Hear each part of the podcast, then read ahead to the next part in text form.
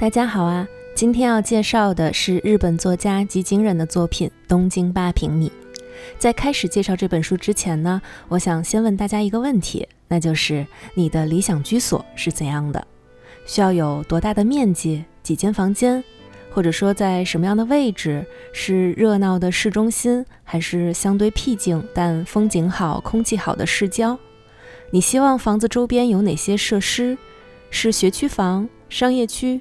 还是公园，总之呢，能够构成你的居住满意度和愉悦感的要素会有哪些呢？我相信啊，每个人心中都有自己的答案，但是我猜呢，一定不会有人愿意住在一个只有八平米的小房间里吧。不过呢，我今天要介绍的这本书的作者吉井忍，他就实实在在的住在东京一间只有八平米的房子里。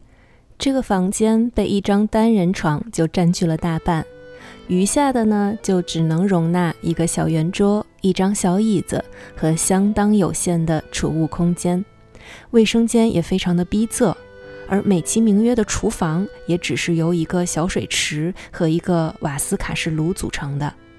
房间里也没有洗衣机、冰箱，甚至还没有办法洗澡。但即便如此呢，吉井忍却在这里一住就住了五年，而且还住得非常愉快。在今天的这本《东京八平米》中，吉井忍就介绍了他在这个空间内的生活，以及走出八平米之后的精彩见闻，可以说是一本狭窄空间居住手册和东京深度探索的综合体。整本书语言简单，风格清新。充斥着很多丰富且有温度的小故事，是读完之后会感到温暖并且备受启发的一本书。我们先来介绍一下作者吉井忍，是一位非常有故事的女同学。吉井忍呢是一位日籍华语作家，曾任《南方周末》评论版撰稿人、城市画报还有《南方人物周刊》的特约记者，日中友好协会的驻华记者。作品多见于《知日》《礼》《东方早报》等报刊，并且用中文出版过好几本书。除了今天要说的《东京八平米》之外，还有《夏季便当》《四季便当》《东京本屋》等，都是聚焦于生活、旅行还有美食等领域。一个日本姑娘为什么会用中文写作呢？这个其实和作者的个人经历是密切相关的。吉井忍毕业于日本国际基督教大学国际关系专业，曾经呢在成都留过学，据说是因为喜欢吃辣的缘故而选择留在了中国。但是呢，他毕业之后却也没有在成都待着，反而是辗转过很多地方。他先是去了台北工作。又因为偶然的机会申请到法国的旅行工作签证，并且呢，从小在都市长大的他非常向往乡间生活，于是吉井忍就跑到了法国的一个农场务农打工。再后来，他又去了马尼拉做记者，然后呢，又辗转了上海、北京。总之，就是这样一个四海为家、漂泊不羁的人。后来却摇身一变做了北京媳妇儿，在朝阳区一住就是快十年。也正是在朝阳区生活的这些年，夫妻俩为了省钱，吉金忍呢就决定每天为丈夫制作便当，这才有了先前提到的夏季便当，还有四季便当这几本书。可是呢，再后来，她的丈夫说她在外面找到了真爱，于是吉金忍跟丈夫离了婚。再次回到东京，此时呢，四十三岁的吉井人已经是离开家乡整整二十年了。作为一个去过很多地方、搬过三十几次家的人来说，吉井人对于找房子是有着非常丰富的经验和非常明确的标准的。他的标准很简单，也很奇特，和大多数步入中年的人不大一样。对于房间的宽敞、舒适、设施的齐备都没有太多的要求，而是只有以下几个条件。首先呢，就是一定要在热闹的市中心，不可以太偏僻，因为东京的打车费实在是太贵了，动辄大几百人民币。如果因为外出办事而错过了末班车，那么基本上就只能在外面随便找一个廉价酒店先凑合一晚了。其次，第二个要求就是房租一定要便宜。作为一个自由撰稿人，吉京人的经济条件算不上太宽裕。最后呢，就是房间的硬性条件了，其实也很简单，只需要采光好、通风好，自己能够做饭就 OK 了。几经周折呢，吉京人还真的就找到了这样的地方，就在东京的中野区，离地铁站步行一分钟就可以了。坐中央线去新宿、高原寺、吉祥寺等都非常的方便。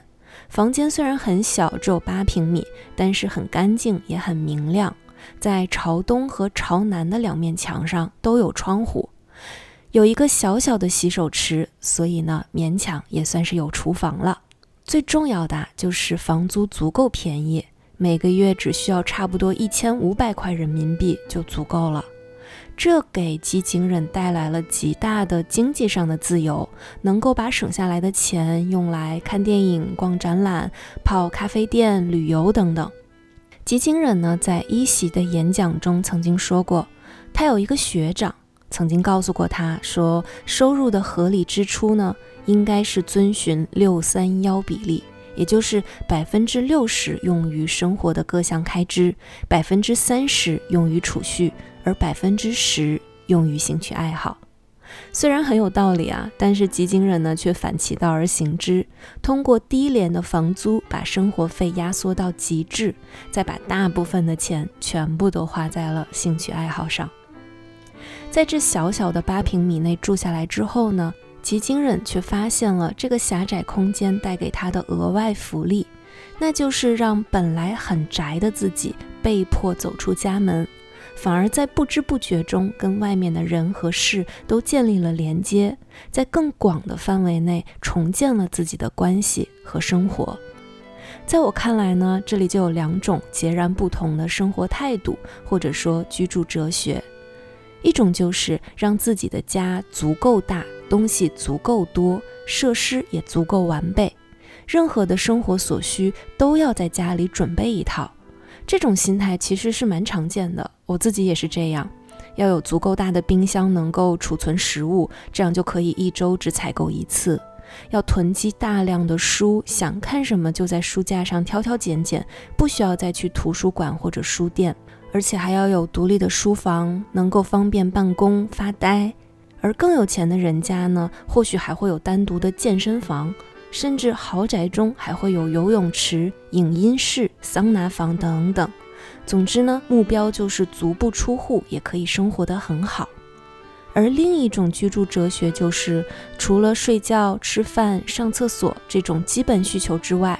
其他事情通通都需要走出家门去利用公共设施来完成，比如基金人，既然家里没有浴室，那么就去公共澡堂；没有洗衣机，那就去投币式洗衣房洗衣服；没有冰箱，那就吃多少买多少，或者就去周边的小饭馆待着。虽然呢是有一些不便利，但也因此扩大了生活的范围，结识了更多人，收割了很多动人的故事。我们不是经常都在说附近的消失吗？其实现在想来呢，附近的消失，我觉得有一部分的原因也是因为我们占有的太多了，导致生活被割裂的区分成家里的和外面的，属于我的和不属于我的。但是当属于我的部分被迫缩小成八平米之后，就不得不从原本泾渭分明的家里的。和外面的之间探索出一个附近，在这个附近中，属于我和不属于我的界限不再分明，而是成了一个随时可以伸手碰触、近身体验，但又随时可以离开的公共区域。从这个角度想，还真说不好是哪一种生活方式能够收获更多呢？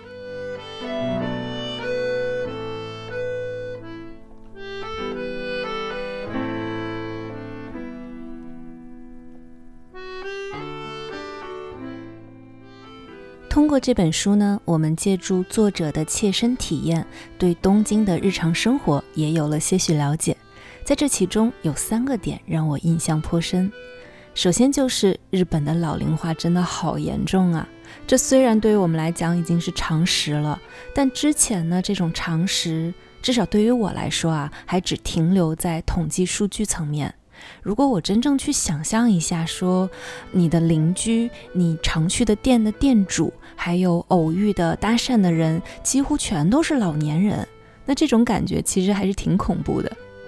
而作者的经历就是这样，他的房东就是个老婆婆，这个可能还好哈。但这还不止哦，他家隔壁是一个六十多岁的单身大叔，已经在这里住了快三十年了。而楼下一层呢，则是一位六十多岁的单身阿姨。要知道，作者居住的这一片都是八平米的超小公寓，这里原本是留给刚出社会打拼的年轻人作为过渡房间来设计的。但是现在呢，这一片居住的却全都是中老年单身群体。有一次呢，隔壁家的大叔好几周都没有动静，一楼的阿姨还让基金人去房门外闻一闻，如果有怪味儿的话，就得赶紧报警。感觉这已经是他们的常规熟练操作了。除了附近的住户之外，基金人常去的几家店的店主也都是年逾八十的老人。在国内，八十岁的老人基本上都在家含饴弄孙了吧？可是这几个日本的老人不仅是单身，还得继续工作。当然呢，中间可能也不乏个人选择的成分啊。但整个社会的严重老龄化和少子化，绝对也是重要的原因。也不知道中国的未来会不会发展到这种程度。其实想一想也挺害怕的。好，我们说第二个印象深刻的点啊，就是东京的生活真的非常的便利。像我们呢，就很难想象一间房子如果不能洗澡、不能洗衣服，这基本上就不太能住了。但是在作者居住的地方，这种没有浴室的超小公寓其实还挺多的，因为他们只需要走几分钟就会有七八个公共浴场，他们管这个叫做钱汤。差不多花二十块人民币就可以舒舒服服的泡个澡。同样呢，步行五分钟以内就可以找到投币式的洗衣房。除了这些之外呢，像小饭馆、咖啡店、便利店、菜市场这种基本的便民设施那就更多了。而且啊，稍微坐几站地铁就能找到数不清的美术馆、书店、电影院等等。我一边看的时候，就一边在想。北京能找到这种地方吗？好像没有哎。我在北京住了十几年了，东西南北各个方位都住过，包括通州区、海淀区、西城区、丰台区、朝阳区、呃顺义区以及东城区，我都小住过，还真的没有一个地方可以这么便捷。通常呢，都是如果你选择住在一个很时尚的商圈附近。那么就很难找到人均一百以下的家常小馆子，而住在一个相对生活化的社区呢，就别想随便能够溜达到商场里面逛逛街。而如果两头都占上了，那不好意思，最近的美术馆、图书馆大概率也会在十公里之外。所以这么想一想，东京还真的是挺方便的。好，第三个点啊，就是日本的垃圾分类真的很严格。首先呢，他们的分类比我们细非常多，而且各个地区的要求都不一样。最精细的是一个叫做上圣厅的地方，在那里需要区分四十多种不同的垃圾类型，而且居民需要自己在家里把厨余垃圾发酵成有机肥料，政府是不会管的。相对而言呢，东京没有那么夸张，但是也很苛刻了。垃圾的大分类就是两种，一种是可燃垃圾，相当于我们的厨余或者说湿垃圾；另一种呢是可回收垃圾。但是可回收垃圾又分为四类，分别是塑料、纸类、玻璃瓶，还有铝罐儿。除此之外，还有一些特殊处理的特殊垃圾。而且呢，分类也不是简单的把垃圾存放到相应的垃圾桶就 OK 了，需要很多的处理。比如说，罐头是需要清洗干净的，饮料瓶上的标签贴纸是需要撕掉的，有油污的纸、有强烈香味的纸、内带铝箔的纸都是需要小心区分，不能够再次回收，而是需要作为可燃垃圾处理的。总之，相当的麻烦。而分好类之后呢，还没完，因为不能像我们一样下楼把垃圾倒到相应的大垃圾桶就万事大吉了。在日本是有指定的垃圾回收日的。具体的规定啊，我可以说一下：周一可燃垃圾，周二无，就是这一天你不能丢垃圾；周三塑料，周四可燃垃圾，周五纸类、玻璃瓶、塑料瓶，这里单指 PET 材料的，还有铝罐。所有的垃圾呢，都需要在上午八点之前放置于规定的垃圾回收站。不能前一晚就丢出来哦，因为会吸引流浪猫或者是乌鸦的觅食，同时呢也会担心造成个人信息的泄露或者纵火案。也不能超过八点哦，一旦过了八点，垃圾回收站那里就不能够再放垃圾了。所以呢，一旦晚了，就代表这些垃圾需要在你家继续待好几天，直到下一个相同品类的垃圾回收日才可以。所以呢，可以说每周的生活节奏是要根据哪一天收什么垃圾来安排的。如果是独居的话，那么至少每周有四天都不能睡懒觉了，必须在八点之前起床去倒垃圾。而像作者这种居住空间极小的人来说，就必须从源头上避免制造更多的垃圾，尽量不乱买、不多买，减少浪费，也减少自己和垃圾共处的时间。如果要出远门儿，那么出门的日子就最好安排在回收可燃垃圾的当天，这样至少就能够先把家里的厨余清理掉，然后再走。而如果是想要吃像鱼呀、海鲜啊这一类味道很重的食物呢，则最好安排在回收可燃垃圾的前一天，这样第二天一早就能够处理干净。可以说，生活是围绕着垃圾在转的。虽然很麻烦，但确实也能够提醒我们：我们每一个人仅仅是维持最低限度的日常，也将消耗大量的资源，制造无数的垃圾，给环境带来巨大的负担。更别提是无休止的买买买了。开一个脑洞啊！如果我们也实行如此严格的垃圾分类和垃圾回收，对于有购物狂或暴食冲动的人群，会不会反而有一丝正向帮助呢？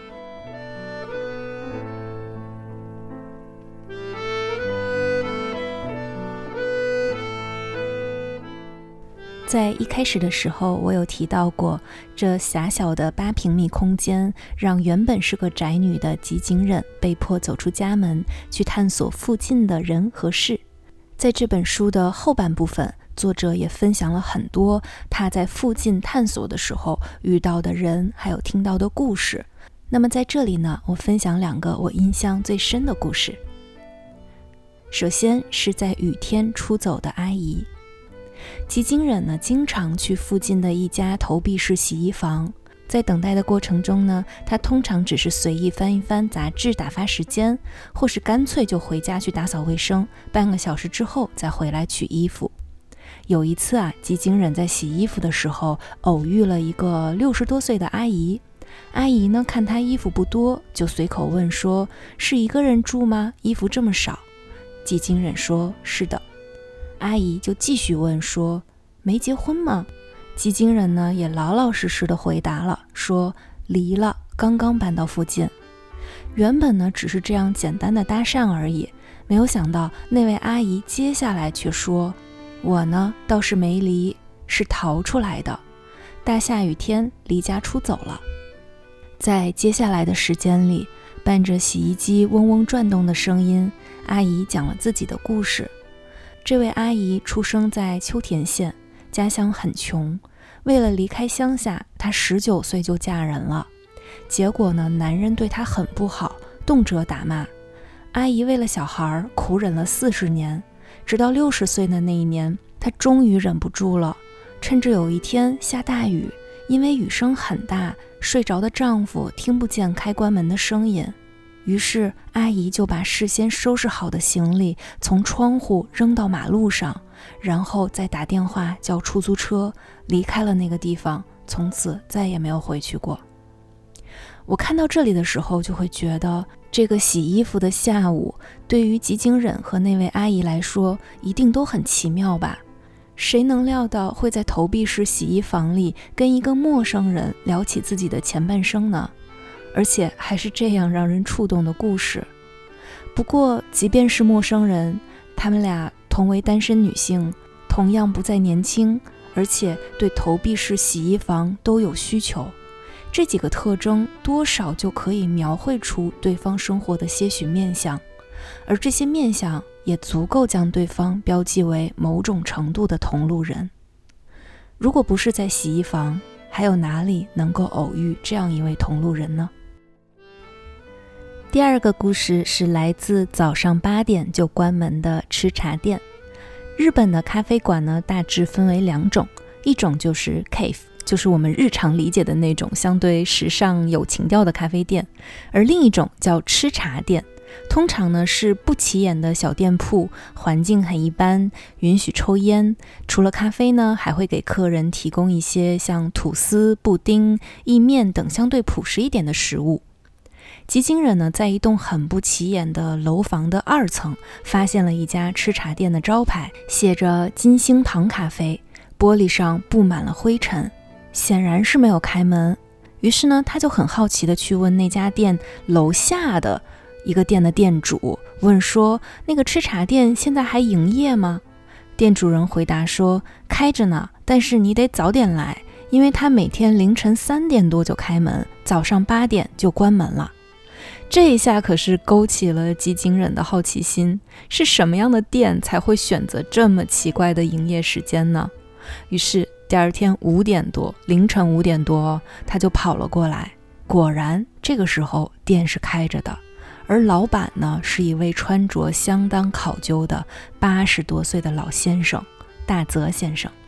店里的咖啡很好喝，氛围也很亲切。从此之后呢，吉井忍就成了这里的常客，也和大泽先生变成了朋友。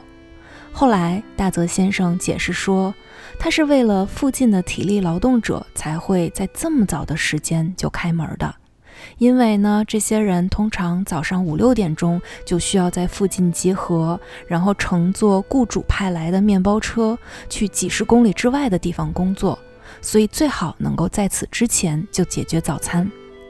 而早上八点就关门的原因是，大泽先生的妻子在一次意外中瘫痪了。大泽先生每天关店之后还要去楼上照顾太太。吉井忍最喜欢店里的一款冰咖啡，很特殊的豆子，降低了酸味儿和苦味儿，解渴又提神。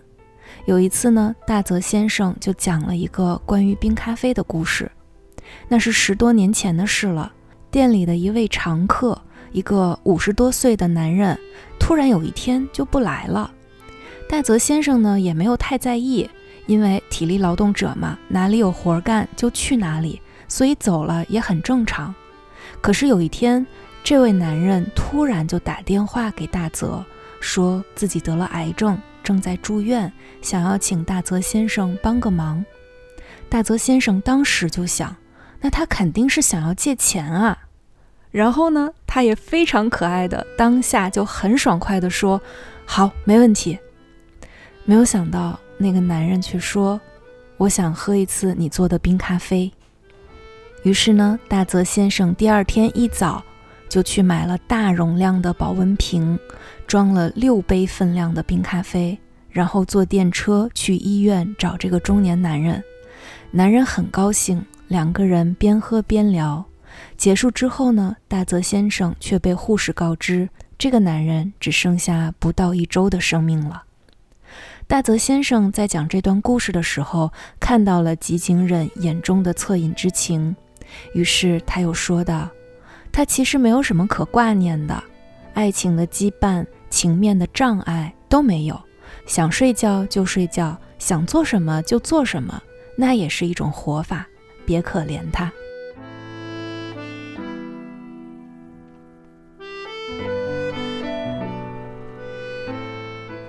好啦，今天的分享就差不多了。呃，如果感兴趣的话，可以亲自去看一下这本书，书中还有很多很多有趣的故事。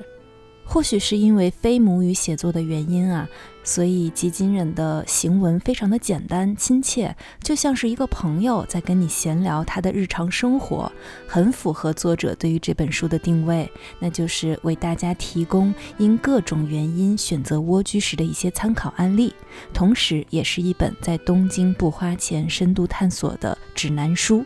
另外呢，书中还有很多的照片，可以直观的看到八平米房间的布局，还有吉井忍的超级袖珍厨房长什么样儿，还有那些他常去的钱汤、洗衣房、吃茶店，以及最重要的，可以看看他笔下那些可爱的店主们。或许我们不会去真的复刻这种生活哈，毕竟八平米确实有点太极端了。而国内的大部分城市也并不像东京那么便利。但我看这本书最大的启发就是，无论家里多舒服，自己有多宅，偶尔出去走走总是好的。即便不建立连接，仅作为旁观者，也是一种蛮有趣的体验。我很喜欢作者在后记中的一句话，那就是。你的小不成问题，因为外面的世界足够大。我想这里的小和大也不仅是房屋面积，还有我们看待自己的态度。吉井忍是一位经历丰富、充满故事的人，但是他在写作的时候非常克制，并不会太多袒露自己的事情，也不会把过多的目光投射在自己身上。反而是把更多的时间用于倾听，也把更多的笔墨留给身边的人。有时候把自己变得小一点点，或许才能真切感受世界的大吧。